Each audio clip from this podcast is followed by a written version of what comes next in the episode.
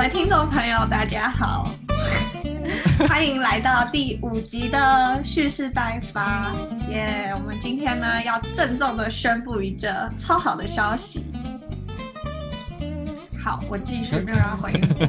黄东，你要回他，你要什么消息期待啊！假装好像我不知道一样。好，嗯，看在有这么雷的队友的份上，所以我就决定呢，要再找另外一位我们俗称的吉祥物加入我们的团队。对，好，欢迎我们的 通通。那你 我讲是啊，李安，还有我自己讲哦，自己讲哦。啊哎，李 M，李 M，Hello，I am 李 M。哎 哎哎，好有那么好笑？很好笑。好，欢迎我们的新成员李 A 梦。Hello，对，所以之后我们就会多一个人跟我们录 podcast。哈哈，对，就是这样。好，那既然呢，我们今天有一个新成员，那那章鱼哥还是回到你来介绍一下今天到底要讲什么嗯，就像是我们上个礼拜介绍的那样子，我们这个礼拜要回归到鸡的身上来。那这一次的主题可能大家比较少有听过，那可能我们以我们听众来讲话，可能大多数都没有什么自己去购买鸡蛋的经验，有的话可能是像小时候跟爸妈去菜市场买鸡蛋这样子。嗯可有呃，你们可能会记得说那时候去菜市场买鸡蛋啊，那些鸡蛋都是放在一个鸡蛋的篮子里面，然后要买鸡蛋的话，我们要亲自去用手把我们想要的鸡蛋挑起来，然后再给老板称这样子。但是近年来，越来越多的超商或者是量贩店，他们开始贩卖所谓的用盒装的洗选蛋。所以，我们这次的主题呢，就是来探讨这个洗选蛋它究竟是什么，然后有什么好处这样子。没错，好啦，但是不是所有的盒装都是有洗过的洗选蛋，要还是要看一下它的 盒上面是不是有标示洗选蛋，才能确定它是不是洗选蛋这样。好，那嗯、一开始我们就来讲一下为什么要有洗选蛋这这个产品出现。洗选蛋顾名思义就是把蛋在产下来，然后交到消费者的手中之前，会经过一道清洗的手续，这样子。那呃，为什么要洗蛋呢？因为蛋很脏，那怕呃在运输或者是在等待卖出的这段期间，蛋的这些脏污可能会污染到蛋内部的呃我们要食用的部分，所以呃为了食品安全的考虑，还有我们消费者在呃使用上面的一些疑虑，厂商就会将这些蛋先拿去做一个清洗的动作，这样。那鸡蛋它是从母鸡的泄殖腔产生而出的，那泄殖腔的那个泄是排泄物的泄，那跟人类的女性阴道还有肛门分开这种结构是不一样的。母鸡它的产蛋的产道跟排泄物出来的产道是同一个产道，所以当蛋要从母鸡体内排出来的时候，它会经过粪便经过的产道，这样。所以，呃，其实在整个生产的过程，蛋就有可能已经先沾到一些排泄物了。那加上呃鸡生长的地方是鸡舍嘛，那鸡舍它有变料，它有一些饲料或者是其他呃接触到可能不是那么干净的东西，所以鸡蛋在产出来之后，它也有可能被粘粘附到不干净的东西。虽然鸡蛋生产的过程可能会接受到一些脏污跟污染，但鸡蛋它其实本身是有呃保护的结构的。那嗯、呃鸡蛋的蛋壳有一层角质层，我们称它为 cuticle，它在正常的状况下会保护鸡蛋不被病原侵入。那呃，这个角质层它虽然很硬，然后它是保护的功能，可是它还是会有些孔洞可以让气体呃进出。那如果鸡蛋可能在运输的过程中有产生一些碰撞的话，这些角质层表面的孔洞就有可能会裂开，甚至造成更大的孔洞，导致一些病原侵入鸡蛋的风险。这样，那因为台湾的气温很高，然后湿度也很高，所以只要角质层受损。蛋壳的病原跟脏污基本上就是一定会进入到鸡蛋里面，所以为了避免这些脏污进入到鸡蛋的几率，我们就会将这些鸡蛋拿去做一个洗选的动作。嗯，那在所有的那些污染源里面，我们最怕的污染源就是所谓的沙门氏菌。什么是沙门氏菌啊？这是什么沙门？那个家里那个沙门吗？为什么跟他什么关系？是从沙门来的吗？没错，就是从沙门来的。但是感谢好厉害的提问。沙门氏菌，不是纱窗纱门的那个纱门。对，它是字是那个沙门，哎，不是沙，是水字旁那个沙，然后水字旁的沙，然后再加上那个开门的那个门啊。那沙门氏菌呢，它是造成人类的一个食食物中毒的状况的一个最主要的细菌。那它很广泛的存在于我们的环境当中，但是在一般我们吃，嗯吃那个熟食的状况下，这些这些沙门氏菌是能够被热杀死的。但是如果我们的加热稍微有点不当的话，再加上这个食物有沙门氏菌的污染，那就会引起食物中毒。那当人误食沙门氏菌。污染的食品后，主要会有引发三种疾病，第一个是肠胃炎，第二个是伤寒，第三个是败血症。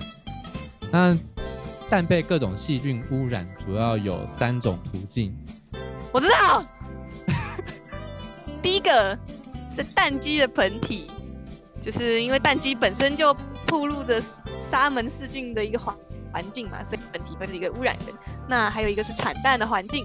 那就是一些蛋鸡的排泄物、羽毛之类的，或者是环境有被沙门氏菌污染的话，那这个鸡蛋也会被污染。再来，这是一个是运销与加工的过程，就是蛋收集之后，那你这个运输的过程若是保存不当，或是没有没有到很干净的话，也可能会造成沙门氏菌的污染。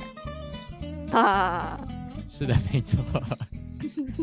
所以，为了要避免我们的鸡蛋会被这些脏脏的东西污染，我们就要进行洗选。哎，那那那要怎么洗选啊？是像我们拿那个菜瓜布那样刷刷刷刷刷，那好麻烦哦。是这样吗？哎，早期还真的是这样，就是用干布，然后可能喷一些像清洁剂一样的东西，然后就擦拭一下鸡蛋的表面这样子。那我们现在因为规格化了嘛，然后又更专业化，所以呃，现在就可以为了洗选这个。动作设立一个很大的工厂来帮我们完成这个洗选蛋的清洗跟选择，所以变自动化了嘛？没错，它现在变成自动化了。洗选蛋顾名思义，它有洗跟选这两个字嘛？那洗就是清洗的部分，选就是选择。那我们在清洗的时候，主要会有五个步骤。分别是喷水、刷洗、冲洗、风干跟上蜡。那前面三个步骤，喷水、刷洗、冲洗是属于将蛋的表面洗干净的部分。那风干就是。要一定要把蛋吹干，因为只要有水残留，就有可能增加沙门氏菌进入蛋的风险。那最后上蜡呢？上蜡很重要，因为我们在冲洗的过程，其实会把蛋的角质层给洗掉。所以如果我们风干之后没有上一层蜡保护这颗蛋的话，这颗蛋等于少了它的皮肤的概念。那呃没有皮肤，就等于这样，弱点全部都。暴露在外面，让 病毒全部直接攻击进入，这样，所以上蜡是非常非常重要的部分。那呃，在上蜡完之后，我们就会进行选蛋的这个流程。那选蛋是怎么选呢？就是我们会用光去照蛋。那光照蛋的目的就是我们要看蛋有没有裂痕，有没有血斑，或者是被撞凹撞坏，或者是有蛋已经流出来的。呃，现象，那我们就会透过这个步骤把嗯已经坏掉的蛋给挑出来，避免消费者可能会买到一些呃品质不好的蛋这样。那呃最后呢，我们就会在洗选厂里面将这些处理好，然后呃洗好、选好的蛋包装、标示、储存，然后最后就送到各个零售商，让大家可以去买。那以上大概就是洗选的流程。那台湾使用的洗选蛋的方式是湿洗法，就是我们会用水真的下去冲。那有些国家他们用的是干洗的洗选蛋法，就是他们不会用水下去冲，他们只会用干的布，然后可能喷一些呃清洁剂，然后用擦拭的方式擦。那为什么会有这两个区别呢？主要是因为水有可能会增加沙门氏菌或是其他细菌进入蛋的风险。因为前面张哥有说到，高温跟水这两个都是呃增加细菌进入蛋的呃原因之一。好，那洗选蛋的流程大概就是长这样。哦，那那那那那那那个洗选蛋那么好啊？为什么我看到那些市场有些的都没有洗选？台湾目前的洗选蛋市占率大约在百分之四十左右。那之所以没办法。全面推行洗选但主要有几个原因哦，最主要就是因为洗选厂它建设成本实在是非常高。刚才坎蒂斯讲的那些步骤，每一个步骤都是由机器帮我们自动化完成的。那那些机器每一个都非常的昂贵。大家想想看，每一颗鸡蛋那么便宜，那厂商要怎么从那么便宜的鸡蛋来赚赚回他们建设这些洗选厂的成本呢？另外一个原因是因为。台湾蛋鸡场的规模都比较小，所以单一家的蛋鸡场的产蛋数量没办法支撑起整个洗选厂它运作的基础的产量，所以单一一个蛋鸡场来建设洗选厂绝对是会亏钱。但是如果要非常多的蛋鸡场来一起联合起来，联合起来建设一间洗选厂的话，这样子就会产生不知道要由哪一间蛋鸡厂来当领头羊来规划整个洗选厂的建设的问题。那另外一个是比较是对洗选蛋它本身的功能的质疑。那就像是刚才凯尼斯讲的，洗选蛋它会把角质层给洗掉。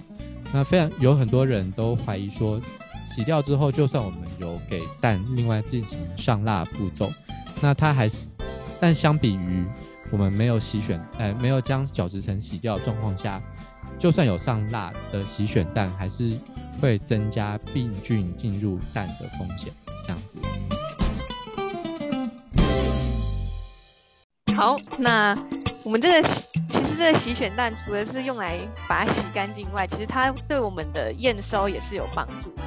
那像我们食安法也有定定各种生鲜蛋品的一些，比如说重金属啊、药物。残留的标准，那我们那个追溯系统哈，它是可以去看看我们那个蛋有没有破裂啊，气室有没有完整，或者是有没有什么污点，会不会是软壳蛋之类的。那主要外形的部分，我们也可以用就是选这个步骤来做排。那那破裂蛋的话，它其实就是就是字面上的意思嘛，就是蛋壳或是蛋膜有损伤。那它这些损伤的话，一定就会不合格嘛。那我们就可以用洗选的过程把它给挑出来。那还有软壳蛋的话，它就是一个钙化不足的一个结果，它蛋就会软软的。它有壳，但是它壳是软的，很酷。但是不行。对，但是它也要被选掉，这样。对，它需要被淘汰。没错。好，那我们已经讲了这么多台湾的洗选蛋厂啊，然后。呃，验收标准啊什么的，那我们就来看看，呃，有哪些国家除了台湾以外是习惯使用洗选蛋跟习惯不洗选蛋的呢？目前喜欢呃习惯洗选蛋的国家，最主要就是美国还有日本，这两个国家都是全面要求市面上的鸡蛋都要洗洗选，没有经过洗选鸡蛋是不能贩售的。那最主要是因为他们。这两个国家有能力配合完整的冷链，在运输还有贩卖的时候，保证鸡蛋都储存在一个大概四度 C 左右的环境，借此来保证食品安全。就是因为在四度 C 的状况下，细菌比较不会繁殖，那就相对的减少了细菌进入鸡蛋的风险。所以这两个国家基本上都是全面洗选的。那相较于全面洗选来说，像欧洲国家许多都是禁止洗选蛋的，他们就是另外一个极端。那主要是因为，主要是因为欧洲它的环境比较干燥，所以将没有洗选过的鸡蛋放在外面，其实也不并不会，并不容易有。细菌进入鸡蛋里面的状况，那欧洲人习惯把买回家的鸡蛋直接放在干爽阴凉处保存。那这种状况下，如果这些蛋有经过洗选的话，反而会比较容易坏掉。所以欧洲大家都是比较习惯吃没有经过洗选的鸡蛋的。另外，欧洲还有一些研究表明说，鸡蛋的沙门氏菌主要的污染源是。从鸡蛋的外壳入侵的，那既然是从鸡蛋外壳入侵的话，那洗选蛋的这个步骤就十分有可能进一步的提升鸡蛋被污染的风险。哦，那原来洗选蛋这个功能这么多啊！但是其实洗选跟不洗选，那这其实并没有对错，那大家想买什么就买什么。那洗选蛋呢？除了可以帮我们筛选好，先筛选好蛋的话，那也可以帮我们杀菌。那这样我们买的蛋就比较不会有破掉啊，或者是有坏蛋的风险啊。像我之前哦，小时候在打蛋，五颗一次打在碗里，结果最后一颗是坏的，哇，直接浪费五颗哦，傻眼。啊，最近这个洗血蛋可能就可以把这个这种情况可以避免掉大部分。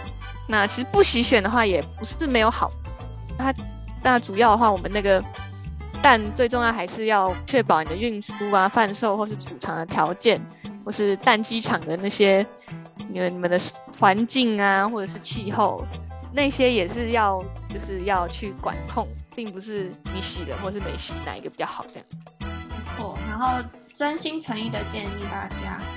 呃，如果不是买洗选蛋的话，就一定要买冷藏的蛋，因为如果高温的话，病毒进入或是细菌进入鸡蛋的风险会增高。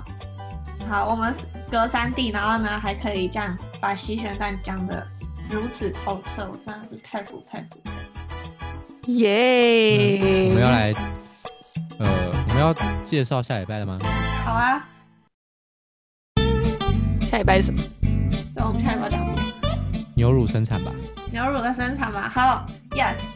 我们上上上个礼拜就是第二集的蓄势待发的时候，有曾经收集过十一个关于喝牛奶的问题嘛。那我们下个礼拜我们就会更有系统的来讲牛奶的生产过程，包括挤牛奶的步骤啊，然后牛奶挤出来之后会经过什么样子的杀温条件或者杀温，杀温。